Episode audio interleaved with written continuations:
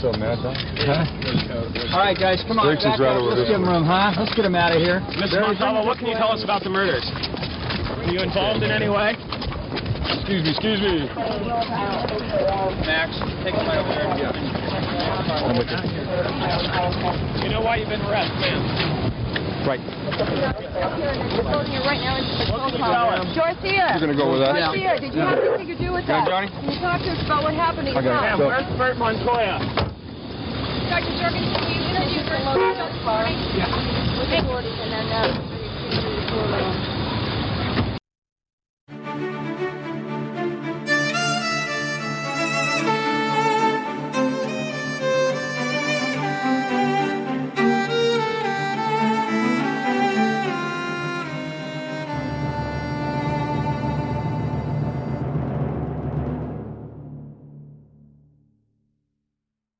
Hallo und herzlich willkommen bei den Interrogation Tapes. Ich bin der Tarek. Hallo, Sandra ist mal wieder dabei. Was ihr gerade gehört habt ähm, im Intro waren die ersten Momente, an der ähm, Dorothea Pointe der Öffentlichkeit ähm, vorgestellt worden ist. Und zwar der Moment, wo sie, wenn ihr euch an unsere letzte Fallfolge erinnert, aus einem gecharterten Jet ausgestiegen ist, der sie zurückgebracht hat nach Kalifornien, um ihr, ihren Prozess praktisch abzuhalten und sie auch das erste Mal wirklich von Journalisten belagert und befragt wurde.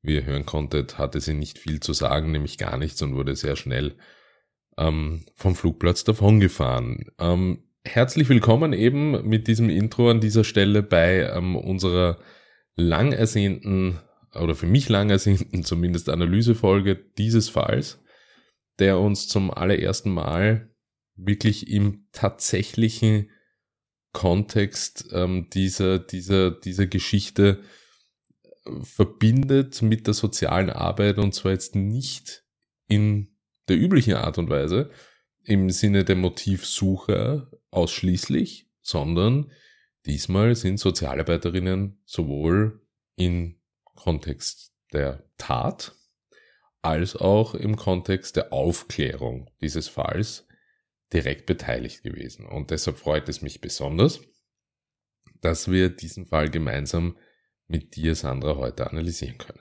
Mhm. Gerne. Genau. Ähm, äh, wir haben, möchte ich auch gleich vorwegnehmen, einige ähm, Einspieler vorbereitet. Einen ganz kurzen habt ihr jetzt schon im Intro eben ähm, gehört. In dieser Folge wird es noch einen weiteren geben und dann ähm, nicht in dieser Folge, sondern gleich einmal der Cliffhanger vorbereitet fürs nächste Mal, wird es eine weitere Episode geben, in der ich euch explizit durch das Verhör von Dorothea Poente führe, ähm, mit dem leitenden, ermittelnden Detective der damaligen Zeit, ähm, John Cabrera.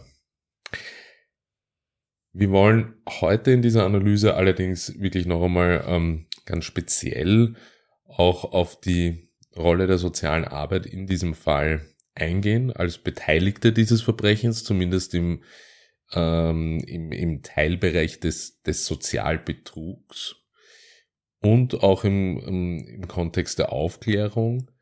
Und Sandra hat dazu einige Dinge vorbereitet. Wollen wir starten? Ja, gerne. Lass uns starten. Ähm, ja, das, was ich vorbereitet habe, ist eigentlich so ein Rundumblick der sozialen Arbeit, denn das ist ja immer das Schwierige, äh, die soziale Arbeit ähm, abzustecken oder einzugrenzen. Ja, die soziale Arbeit ist in so vielen Bereichen ähm, vorhanden oder oder mit dabei, dass es wirklich ein so breites ähm, Tätigkeitsfeld ist, dass es sehr schwer ist, das ähm, ja, irgendwie, irgendwie klar zu benennen oft. Mir ist nämlich ähm, bei der Dorothea Puente aufgefallen, dass sie ja wunderbar mit den Sozialarbeiterinnen oder auch mit dem ganzen System ähm, umgehen konnte, ein regelrecht spielen konnte, ja. Und dann habe ich mir nochmal die Biografie angeschaut von ihr und eigentlich lassen sich, also in, in Theorie, eher wie es tatsächlich war, zu der damaligen Zeit kann ich jetzt auch nicht sagen, aber in Theorie lassen sich ganz viele Bereiche, ähm, ganz viele Bereiche finden, wo sie bereits auf Sozialarbeiterinnen eigentlich hätte treffen können. Ja, und das finde ich so spannend, weil ähm, am Ende, als sie dann erwachsen war oder auch schon älter war, da konnte sie diese ganzen, ähm, diese ganzen Situationen wunderbar bedienen, würde ich erstmal sagen. Ja, also ganz kurz zurück zu ihrem, zu ihrem Leben. Ähm, Sie war ein Kind von suchtkranken Eltern. Ja, Sucht ist unter anderem ein sehr starker Bereich, wo, wo Sozialarbeiter drin sind. Ähm, die Sucht geht einher mit äh, der, der medizinischen, psychotherapeutischen und sozialarbeiterischen ähm, Aufarbeitung, aber auch zum Beispiel was äh, Finanzen angehen. Ja, also auch bei den Finanzen ein betreutes Konto, da sind immer Sozialarbeiter im, im ähm, Hintergrund. Sie hat, ähm, als ihre Eltern dann gestorben sind, ist sie in ein Heim gegangen. Auch das war, ähm, also in einem Kinderheim arbeiten arbeiteten, ja, oder heute in einer betreuten Wohnvariante für Kinder, ähm, arbeiten zwar Sozialpädagogen, oft haben die aber eine äh, Doppelausbildung, also Sozialpädagogin oder so, und Sozialarbeiterinnen. Ähm, und die Zuweisung oder die, ähm, die Zuteilung läuft oft über die Sozialarbeiter. Ja. Äh, dann hat sie ein Kind ähm, abgetrieben oder verloren. Nein, abgetrieben. Abgetrieben. Abgetrieben. Ähm, auch da, also heute ist es zum Beispiel so, dass es da mindestens ein äh, Gespräch mit einer Sozialarbeiterin gibt im Vorfeld. Kann ich mir jetzt nicht vor vorstellen, dass das so ähm, auch in der Vergangenheit war, aber heute wäre das zum Beispiel so. Ja. Ähm, was haben wir noch?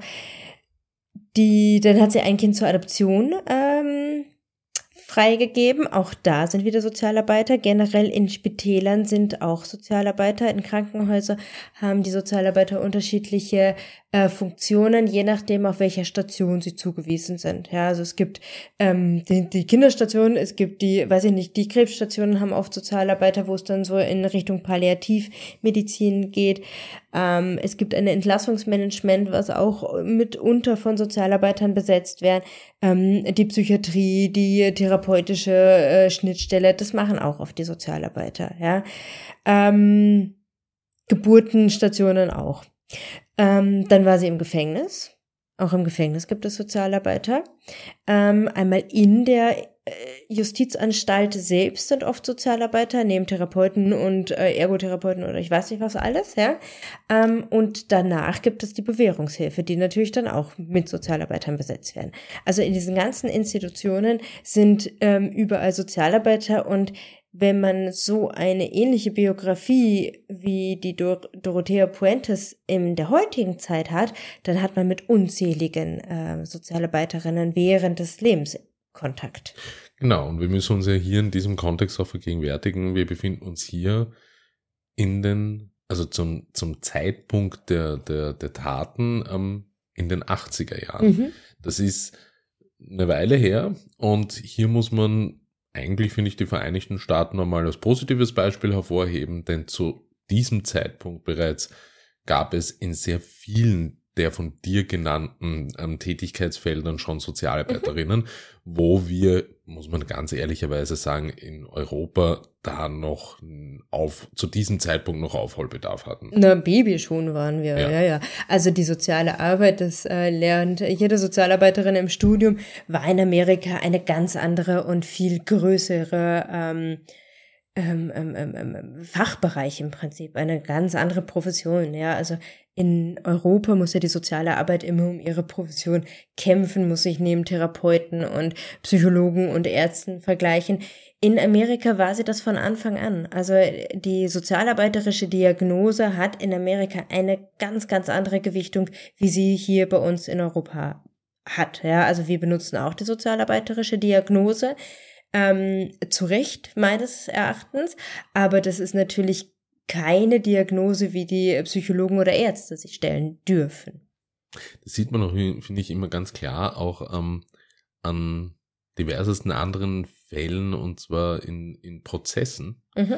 Wenn wir das aus Europa immer nur kennen, dass die ausschlaggebenden, gewichtigsten Zeugen im gutachterischen Sinne ja, genau. Mediziner sind mhm. ja, oder ähm, Psychologen, Psychotherapeuten, mhm ähm, die, die hier Sachverständigengutachten, genau. ähm, gerichtliche Gutachten erstellen. Ähm, seltener Sozialarbeiterinnen. Naja. In Amerika war das schon immer anders. Also da kannst ja, du wirklich zurückgehen zu Fällen, ähm, ja, ähm, bis Ende, Ende der 70er, Anfang der 80er Ja. waren die vor Gericht als Zeuginnen bereits eine, eine, eine veritable und, und anerkannte Quelle. Genau, genau. Bei uns in Europa ist es zumindest so, dass es im Kinder- und Jugendbereich und im jungen Erwachsenenbereich ähm, äh, viel stärker vertreten ist, wenn die Jugendgerichtshilfe ähm, eine Aussage tätigt. Ja. Ja. also die werden halt oft äh, dazugezogen vorweg. Ähm, aber es geht wirklich nur bis zum jungen Erwachsenengrad. Ja, bei Erwachsenen nicht Dann mehr. fällt's weg, Dann ja, fällt's weg. Ja, oder also dann existiert's eigentlich gar nicht Ja. mehr. Es gibt bei uns nur die Jugendgerichtshilfe, die äh, geht halt bis zum, ähm, zum Erwachsenenalter und danach gibt es einfach gar nichts mehr. Ja, danach gäbe es dann nur noch die Bewährungshilfe, die aber voraussetzt, dass man im Prinzip schon mal vorweg straffällig äh, geworden, Geworden sein ist, ja. musste. Ja, weil sonst gibt es gar nichts. Ja, dann sind's die Anwälte. Genau. Ja. Also wir müssen vielleicht auch in diesem Kontext nochmal, ähm, vom so weil wir jetzt gerade über Mhm. Tätigkeitsfelder der sozialen Arbeit gesprochen haben, nochmal in den Kontext setzen, warum unsere Fallepisoden zu Dorothea Pointe den Namen tragen, den sie tragen. Und Mhm. zwar betreutes Wohnen. Ja. Das hat ja auch einen Grund. Willst du mal da Ja, eingehen? Also betreutes Wohnen ist ein riesig großer Bereich in der sozialen Arbeit, äh, weil einfach auch so viel Geld damit äh, fließen. Ja, das muss man ganz klar sagen. Ähm, es gibt verschiedene betreute Wohnvarianten. Wenn man es mal runterbricht, ist es immer eine ähm, eine geführte ein geführtes Haus oder eine geführte WG, wo die Bewohner zugewiesen werden von anderen Institutionen wiederum. Ähm, oft ist die Herleitung vom obdachlosen Bereich oder vom ähm, straffälligen Bereich oder vom Jugendbereich. Ähm, aber jemand entscheidet im Prinzip über die Zusammensetzung des, der, der, der, der, der Mitbewohner. Und da gibt es unterschiedliche Größen. Also es gibt so kleinere betreute Wohnvarianten, die gibt es bereits im Jugendbereich, ähm, wo Jugendliche äh, eine eigene Wohnung bekommen die dann ähm, ambulant, so nennt sich das, äh, von außen durch eine Sozialarbeiterin noch betreut werden. Ja, also in puncto Haushaltsführung oder Einkaufen oder Finanzen oder Lehrerausbildung oder was auch immer. Ja, also die wohnen dann zwar schon alleine, tragen noch nicht die volle Verantwortung und werden ein Stück weit gecoacht, so würde ich es mal nennen. Ja. Ähm, wenn wir jetzt von äh, Personen ausgehen, die aus der Suchthilfe kommen, die verlieren halt oftmals ihre äh, Wohnung, weil sie gar nicht mehr fähig sind, mit dem Einkommen, was sie haben, eine Wohnung zu erhalten, weil sie halt das Geld für Drogen ausgeben, ja. Und da ist natürlich die Zielsetzung ganz anders, ja. Da geht es vielmehr um Stabilisierung der Person. Die kommen nicht in eine eigene Wohnung, sondern die kommen in so große Häusern oft mit einer kleineren Wohnvariante. Also es sind so Mini, so, so Smart-Wohnungen oft, ja. Die haben dann eine kleine Küche und ein Bad und alles, aber ähm, man kann sich das dann doch wie so ein großes Wohnhaus vorstellen. Genau, heutzutage ist es dann, ähm, gibt es diese Variante noch immer. Mhm. Ähm, muss ich das jetzt auch insofern ein bisschen nach anders vorstellen, dass es hier schon definitiv auch weiterentwickelte Formen gibt, ähm, dass man hier schon auch in Richtung ähm, dem sogenannten, das gab es damals nicht zu dem Tatzeitpunkt des mobil betreuten Wohnens Mhm. sich hinbewegt, wo man sagt, ähm, Menschen, die betroffen oder akut betroffen sind von Wohnungslosigkeit oder eben in solchen größeren Unterbringungen ähm, wohnen, wie du sie gerade beschrieben hast, bekommen die Möglichkeit, selbstständiges Wohnen in einer eigenen Wohnung wieder zu praktizieren mit der ambulanten Unterstützung von ähm, Sozialarbeiterinnen über einen gewissen Zeitraum hinweg, Ja. mit dem Ziel, auch mit dem dezidierten Ziel, ähm, hier am Ende ähm, der Betreuungsleistungen dafür zu sorgen, dass die Person in der Lage ist, selbstständig zu wohnen und dies auch im selbstbestimmten Sinn. Genau, also da gehen wir jetzt so vom Jugendbereich bis in den Erwachsenenbereich. Ja. Ja. Ähm, Ziel soll quasi immer sein, dass diese Personen, die aus welchen Gründen auch immer ähm, eine Hilfestellung beim Wohnen hatten, ähm, selbstständig und eigenständig in einer eigenen Wohnung, für die sie selbst verantwortlich sind, wohnen. So. Genau. Und das ist der ganze Erwachsenenbereich. Und wenn wir dann darüber hinausgehen, geht's wieder Schritte zurück.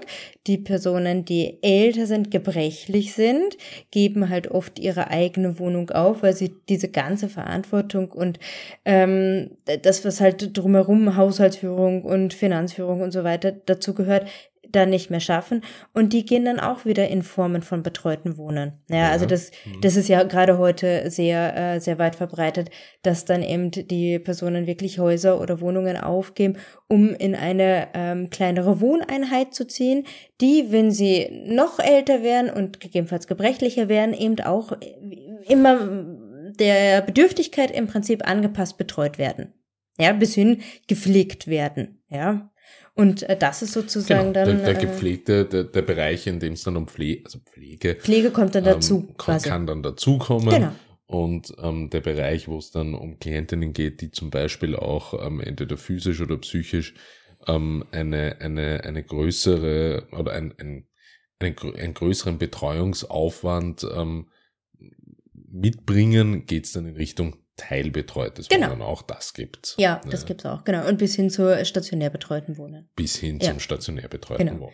Ja. Das sind jetzt alles die, die, die moderneren Weiterentwicklungen der Grundform Mhm. betreutes Wohnen, das Genau. du eben auch schon so schön beschrieben hast. Das gibt's auch heute noch. Ja. Ja?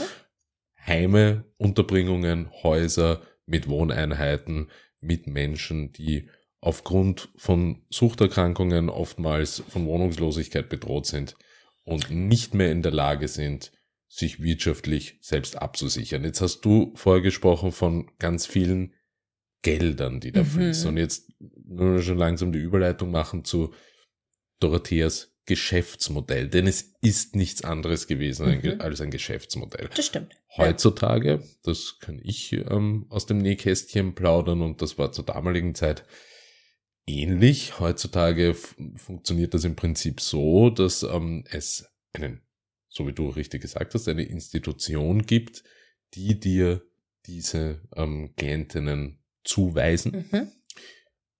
Dann gibt es einen Fördergeber, Genau. Eine andere Institution. ja, die wiederum den, die Trägerorganisation, die das betreute Wohnen anbietet, finanziert. Mhm. Und dann ist es der Job dieser Trägerorganisation, Sozialarbeiterinnen zu beschäftigen, die die sozialrechtliche und finanzielle Absicherung dieser Klientinnen in dem betreuten Wohnen auch sicherstellen können, nämlich den Anspruch auf Sozialleistungen. Genau. Weil also diese die, Personen meistens in der Regel Ja. nicht erwerbstätig sind. Ja. Nicht alle, aber, aber der Nein, Großteil. genau, nicht alle. Nicht alle. Ja. Aber um es jetzt einfach mal zu machen. Genau, und das ist im Prinzip so ein Kreis von drei bis vier Akteuren, ja, und das dreht sich ständig, ja. Also der, der Klient braucht Geld, der Sozialarbeiter ähm, hilft, dementsprechende Anträge auszufüllen. Dann geht es wieder hoch zu einem Sozialamt. Das Sozialamt sagt, ja, die und die Gelder sind bereit. Die Miete wird dann aber wiederum weitergegeben von äh, dem Fördergeber, der halt bezuschusst. Alles natürlich staatliche Gelder. Und schlussendlich bekommt dieser För also zahlt dieser Fördergeber wieder an den Unterkunftsgeber, wenn man das mal so will, das Geld, damit der sein Personal auch bezahlen kann. Ganz genau. Ja, also es ist wirklich so ein Kreislauf, was ineinander greift, gut funktioniert und auch sehr sinnvoll ist.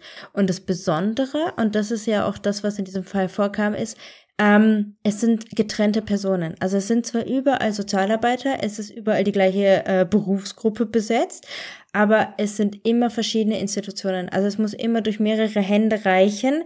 Ähm, es gibt keine, also mir ist es zum Beispiel, mir ist es zumindest bekannt, es gibt keine eigene Organisation, die alles in einer Hand macht. Ja. Was auch noch dazu kommt, wäre ein, ein weiterer Akteur in dieser ganzen Geschichte, ist das betreute Konto, also die Vollmacht, ja. Ähm, Und die Komponente haben wir hier ja Genau. auch. und auch die, da, also heute ist es zum Beispiel so, dass da wieder, also zwei Sozialarbeiter für ein betreutes Konto eines Klienten sind, zuständig sind. Mhm. Ja, also damit auch da ähm, eben kein, kein Missbrauch stattfinden Dann kann. müssen wir vielleicht an der Stelle auch ganz kurz erklären, betreutes Konto beziehungsweise ähm, Mhm. die, die Institution oder die, die Funktion äh, des heutzutage, ähm, so wird es heutzutage genannt, des Erwachsenenvertreters. Mhm. Ähm, Personenvertreter. Ja, bei uns als Erwachsenenvertreter. Ähm, die EVs sind ähm, im Prinzip das, was wir unter ganz antiquierten Begriffen, ähm, und das sind, sind sie nun mal heutzutage, ähm, damals einen Vormund nennen kann oder, also vor allem Vom Vormund Mündel, kennen wir ja. genau vom Mündel, auch vom Kontext der, der, der Minderjährigkeit her manchmal gesehen und ähm, dann später, ähm, auch dieser Begriff ist mittlerweile nicht mehr zeitgemäß, ähm, hat man auch ähm, von Sachwaltern gesprochen. Mhm. Mhm. Und mittlerweile sind das Erwachsenenvertretenden. Also da, da kann man oft an Begriffe, naja, diese Person ist besachwaltet oder die wird Mhm. besachwaltet, weil die ist nicht mehr in der Lage, für sich selbst zu sprechen. Ja. Ähm, auch davon ist man weg, es geht hier um Erwachsenenvertreter. Heutzutage in meinem beruflichen Kontext, das kann ich auch aus dem Nähkästchen plaudern, sind das größtenteils Anwaltskanzleien. Ja. Ähm, mit sozialen Schwerpunkten auch, ähm, die, Naja. Ähm, also bei uns schon, äh, die ähm, sich spezialisiert, also spezialisieren, die einfach sehr, sehr viel mit dieser Gruppe zu tun haben. Also bei uns sind das, ähm, kann ich ganz offen sagen, kann man das an einer Hand abzählen, das sind vielleicht vier, fünf Kanzleien. Mhm. Und es sind immer wieder dieselben Kanzleien in ganz an. Wien, die diese Personengruppe als Erwachsenenvertreter vertreten. Also äh, das sind schon spezielle Kanzleien, die das, die das tun. Kanzleien wiederum, äh, das ist auch sehr spannend, haben ja oft äh, keine Sozialarbeiter angestellt. Na, Und wenn es dann aber ein Problem gibt, was ähm, sie selbst durch Geld in Anführungsstrichen nicht mehr lösen können, wie, keine Ahnung, ähm, die, die, die, die Klientin hat keine Küche und, ähm, also das hatte ich mal in meinem beruflichen Kontext, sie hatte keine Küche und sie war nicht imstande, sich eine Küche zu organisieren. Ja, und hatte dann monatelang im Prinzip ohne Küche ähm, ge, ge, ge, gehaust, gelebt. Ähm, und hat es auch nicht geschafft, die entsprechenden äh, Aufträge den Firmen zu erteilen. Ja, weil da war dann mit Gas und Strom und sowas alles äh, sehr, sehr, sehr, sehr kompliziert. Und ähm, da war der Anwalt, der dann auch der Erwachsenenvertreter war, völlig überfordert und hat einen äh, externen Sozialarbeiter wiederum beauftragt, der sich selbstständig gemacht hat, der dann diesen Kanzleien zuspielt. ja, Ja, also auch Ja. da, also d- immer wieder zurück irgendwie zur Sozialarbeit. Aber was ganz kurz, sorry, wir haben gerade zwei Sachen zusammengemischt. Also wir haben jetzt einmal die ähm, Erwachsenenvertreter auf der einen Seite, die haben halt wirklich genau. das Recht, die ganzen Dokumente, Kontosachen, Kontoführung, Anträge, sonstiges zu stellen, wenn es der Klient nicht kann. Ganz genau. Ja, und auf der anderen Seite haben wir aber nur das betreute Konto. Das ist Das ja auch sind- noch eine genau. Institution, die, ähm, da, da kann man sozusagen freiwillig hingehen und sagen, ich schaffe es einfach nicht gut, mit meinem Geld umzugehen. Und damit diese Fixkosten und diese äh, regelmäßigen Einnahmen und Ausgaben gut über den Monat verteilt werden, kann man sich da sozusagen anmelden, damit eine Sozialarbeit oder eine soziale Institution auch nochmal aufs Konto, auf die Einnahmen und Ausgaben schaut, sodass das über den ganzen Monat hinweg funktioniert. Ist natürlich Ja. eine freiwillige Leistung, der Genau. der Klient zustimmen muss. Genau. ähm, heutzutage. Ja. Jetzt zurückgeblickt in die 80er, ähm, war es anscheinend auch schon damals zumindest so, dass ähm, es eine Art zuweisende Stelle gegeben Mhm. hat für Klientinnen, eine Art Fördergeber gegeben hat für das Haus und die Mhm. Miete, die dort zu zahlen ist und das Personal, was es dort gibt. Wobei Personal hat Dorothea jetzt nicht so wirklich gehabt. Ähm, und dann gab es natürlich, ja, die Sachwalterschaft, die ähm, den Erwachsenenvertreter, das betreute Konto. Und das wurde anscheinend nach meinen Recherchen zum damaligen Zeitpunkt alles komplett bewilligt von Sozialarbeiterinnen Mhm. über das Sozialamt. Mhm. Also was wir in Amerika kennen unter Social Security. Ja. Gut, jetzt ist aber die Frage, war es sozusagen die Sachwalterschaft oder war es nur lediglich eine Vollmacht über das Konto? Ja, weil eine Vollmacht über das Konto sind im Endeffekt auch heute nur Ja. drei Unterschriften. Ä- ja. Es muss zumindest, ähm, also es muss mehr gewesen sein, weil Dorothea nicht nur ähm, die Hoheit hatte über alle finanziellen Angelegenheiten ihrer Klientinnen, sondern auch über Medikamentengabe. Und vor allem um vor allem war sie in der Lage, auch selbstständig Medikamente im Namen ihrer Klienten zu besorgen und Rezepte zu besorgen. Ja, ja, und das, ist etwas, das hat jetzt mit der finanziellen Geschichte Mhm. nichts zu tun. Nö. Aber das ist doch heute auch noch möglich, wenn du mit einem Rezept hingehst zur Apotheke, wo nicht dein Name draufsteht. und Aber du, löst kannst halt, ein. aber du kannst also als Sozialarbeiter jetzt nicht zu einem Arzt gehen und für einen deiner Klientinnen Rezepte beantragen in einem gewissen Maß. Natürlich. Ja, dann würde ich einmal den Arzt in Frage stellen. ja. Also ja, doch, Ähm. das äh, funktioniert nach wie vor. Also wenn es eine Dauermedikation ist, ja, Ja, äh, wenn es eine Dauermedikation ist. Aber Dorothea hat ähm, diverseste Präparate, ähm, nämlich immer wieder dieselben Präparate, die dann auch dazu geführt haben, wie ich es in einem der Fälle ähm, geschildert habe, dass man mehr oder weniger zwar bei Bewusstsein ist, aber sich nicht mehr Mhm, bewegen kann, mhm. damit Dorothea in der Lage war, ja, das Haus von anderen Leuten auszuräumen nach Wertsachen. Auch das war Mhm. eine Spezialität, die sie verfolgte. Dazu hat sie immer spezielle Präparate und immer dieselben Präparate verwendet. Und es ist dann schon eigenartig, wenn mehrere Klientinnen immer wieder Rezepte für dieselben Präparate ausgestellt Ja. bekommen. Also ähm, da, da muss es schon irgendeine andere Art von Vollmacht gegeben haben. Ja. Wie auch immer. Ähm, das war das, das, das, das finanzielle Konstrukt, ähm, das es ihr ermöglicht hat, ähm, diese sogenannten Social Security Checks, Mhm. ja, das sind in, in Amerika, einzulösen für ihre Klientinnen. Diese Anträge dafür, dass sie das darf, Mhm. wurden von Sozialarbeiterinnen bewilligt. Mhm. Sie wurde dafür, also was das betrifft, auch erwischt in der Hinsicht, dass rauskam, dass sie weiterhin Schecks ähm, eingelöst hat von Klientinnen, die nicht mehr am Leben Ja. waren. Ähm, in der Hinsicht wurde dann eben auch untersucht und da hat sie, hab ich auch erzählt, hat sie einmal einen Kontrollbesuch ähm, auch gegeben, wurde eben ähm, natürlich auch die Beteiligung der Sozialarbeiterinnen im Sozialamt ähm, untersucht, die das bewilligt haben. Weil Mhm. wie kann das bewilligt werden, wenn die Person gar nicht mehr im Leben ist? Mhm. Dafür ist sie auch ins Gefängnis gegangen. Mhm. Ähm, und wie wir wissen, hat sie das aber nicht abgehalten davon, das System weiter durchzuziehen, obwohl sie auf Bewährung war. Und auch hier wieder die, Mhm. Die Geschichten, wo du gesagt hast, ja, Bewährungshilfe sind auch wieder Sozialarbeit. Mhm. Ja. Das heißt, hier waren Sozialarbeiterinnen schon sehr tief auch in die finanzielle, in dieses fin- finanzielle Konstrukt, das Dorothea gebaut hat, involviert. Ja, benutzt, würde ich es jetzt mal verteidigenderweise sagen.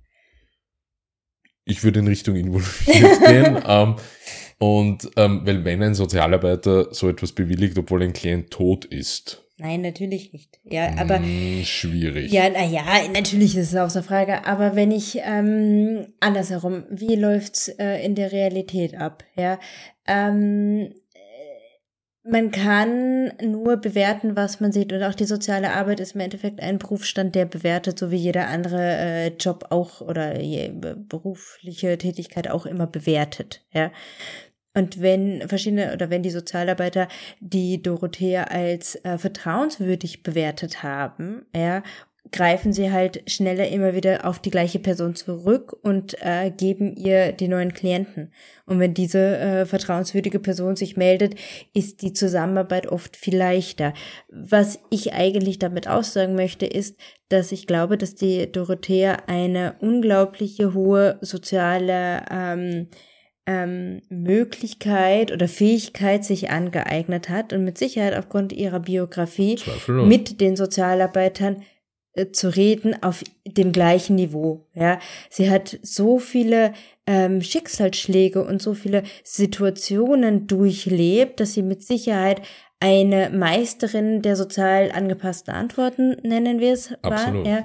Und sie wird wissen, wie sie mit den Sozialarbeitern gesprochen haben. Ja. Ja, klar. Und ich glaube, ähm, die sind ein Stück weit auf sie reingefallen. Das würde ich, also so würde ich es das ist ein vermuten. schönes Verteidigungsplädoyer. Danke. Ähm, äh, äh, schützt jedoch nicht davor, und da, darüber sind wir Gott sei Dank hinweg, bin ich der Meinung, dass ähm, die Quantifizierbarkeit von sozialarbeiterischer Arbeit und ihrer Qualität nach gewissen Qualitätsstandards und Vorgaben erfolgt und diese auch immer wieder kritisch überprüft werden müssen. Und das ist die Aufgabe vor allem eines Fördergebers. Mhm. Und dafür gibt's Audits, Ja, dafür gibt's Audits, dafür gibt's Überprüfungen ähm, von Einrichtungen ähm, und Vorgaben, die Einrichtungen erfüllen müssen.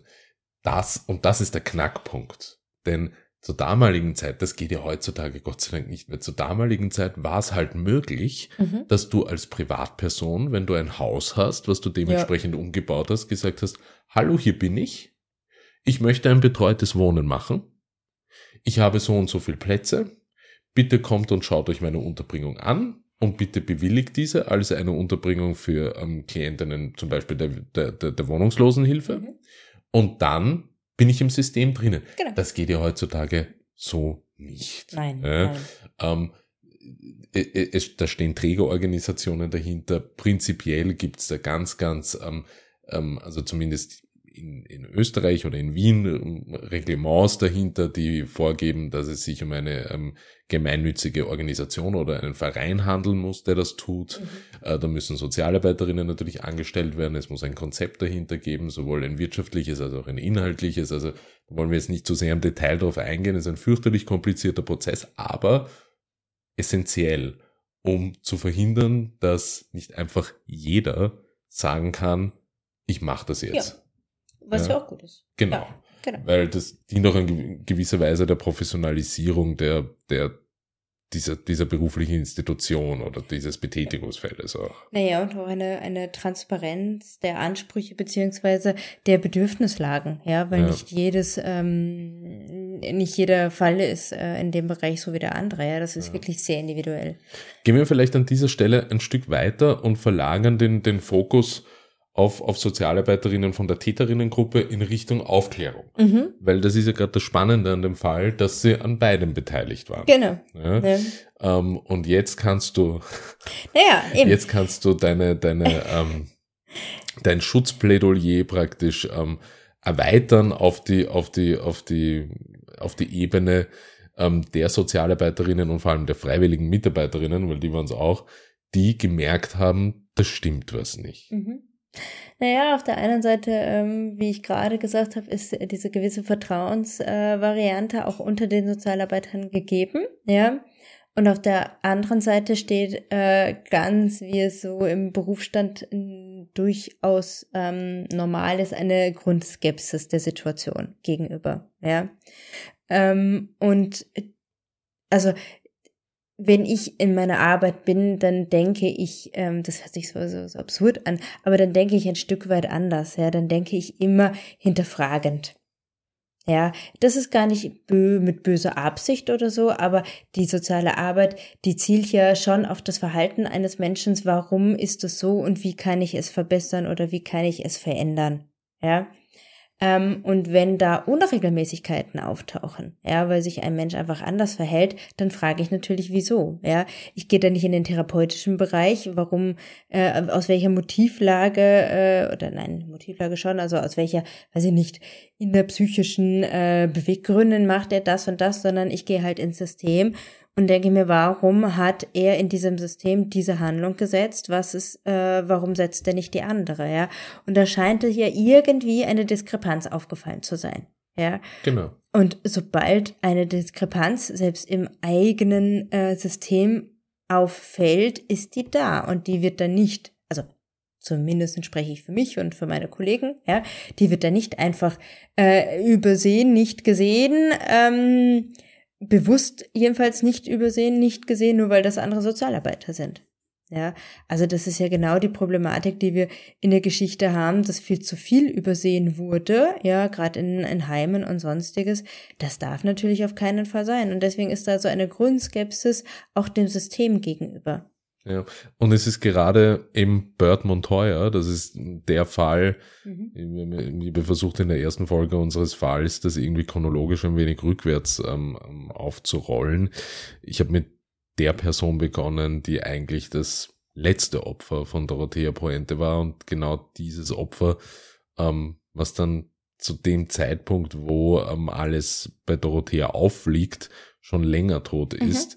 Ähm, das ist die freiwillige Unterstützerin und die Sozialarbeiterin auch ähm, in diesem Zuge dieses Klienten, Genau. die eben ähm, merken, hoppala, ähm, hier stimmt was nicht, hier stimmt was mit Postverkehr nicht mehr, hier stimmt was mit eingelösten Sozialleistungen nicht mehr.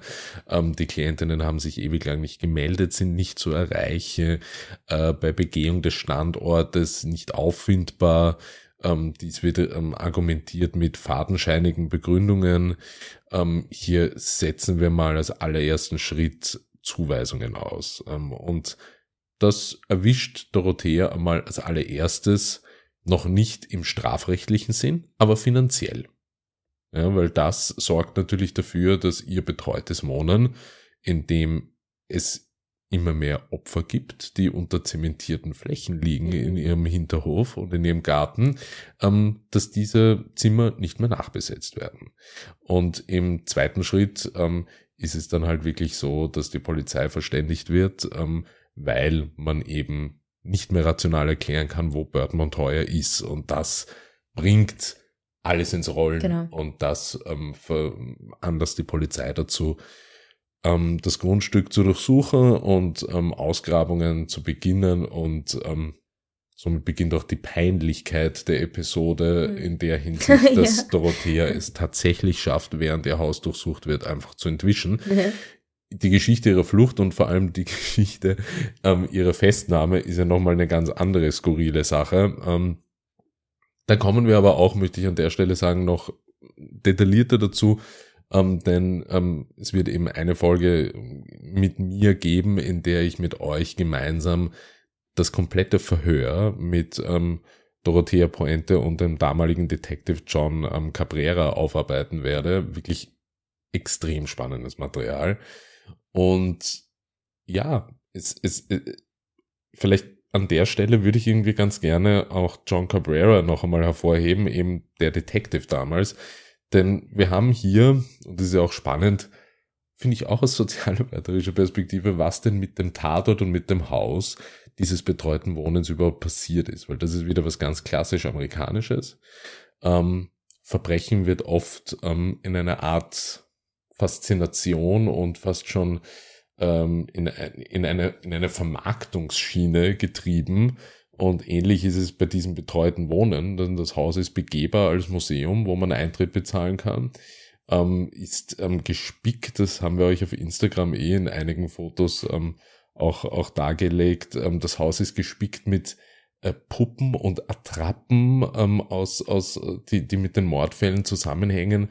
Und argumentiert wird das Ganze ähm, in einem aufklärerischen Sinn. In Wirklichkeit ist es eher ein, eine, eine Art reißerische ähm, zur Schaustellung ähm, einer, einer, einer fürchterlichen Geschichte, ähm, die ja recht gut zu Geld gemacht wird im Moment. Aber hören wir vielleicht einmal rein, weil das finde ich recht spannend. Das ist ein Einspieler, den wir vorbereitet haben, ähm, wo John Cabrera, der ähm, damalige Detective, 25 Jahre nach der Verurteilung von Dorothea ähm, genau dieses Haus wieder betritt und wo er einen kurzen Rundgang ähm, mit einem Fernsehsender macht und erklärt, wo zum Beispiel ähm, Dorothea ihr Medikationszimmer hatte, wo sie ihre ähm, behandelten Patienten, die bereits benommen waren, ähm, in ein spezielles Schlafzimmer untergebracht hat und auch etwas, über das wir kurz sprechen werden, eine Ungereimtheit in dem Fall, die nie ganz aufgeklärt werden konnte.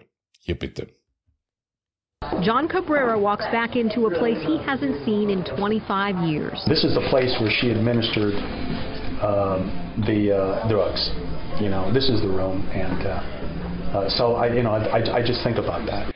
That was Cabrera in 1988. He was a Sacramento police sergeant and the lead detective who investigated the infamous F Street boarding house, where caretaker Dorothea Puente drugged and buried her tenants and collected their social security. This is what we would call uh, the death room. This is where she brought her victims after she had induced uh, drugs into their alcohol, and uh, she would place them here on the floor. This is what these rooms looked like back then. Some of these images haven't been seen on television before.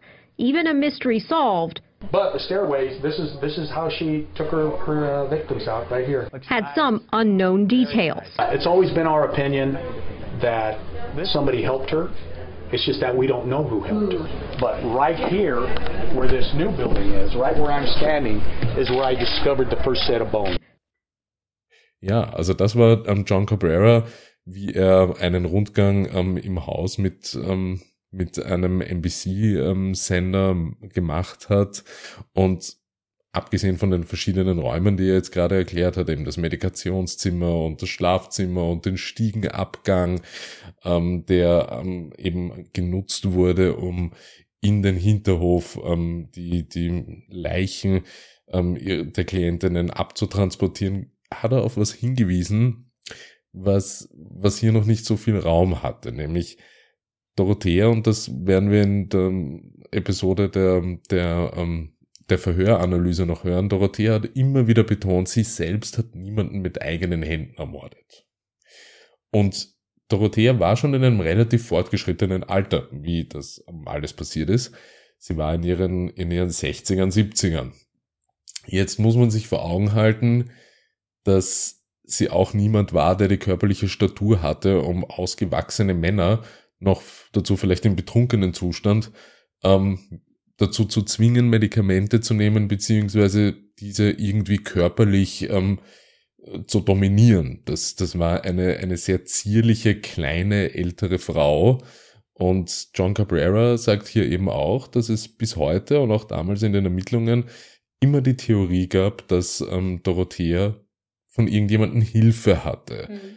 ähm, dieses ganze System ähm, so umzusetzen. Also Hilfe einerseits von Sozialinstitutionen, um die finanzielle Komponente durchzubringen, also ihr Geschäftsmodell, und auf der anderen Seite ja, die Gräueltaten, die Morde und ähm, auch das Verschwinden lassen und ähm, Vergraben und Einzementieren von Leichen ist etwas, was eine 60-jährige Dame alleine nur schwer bewerkstelligen kann.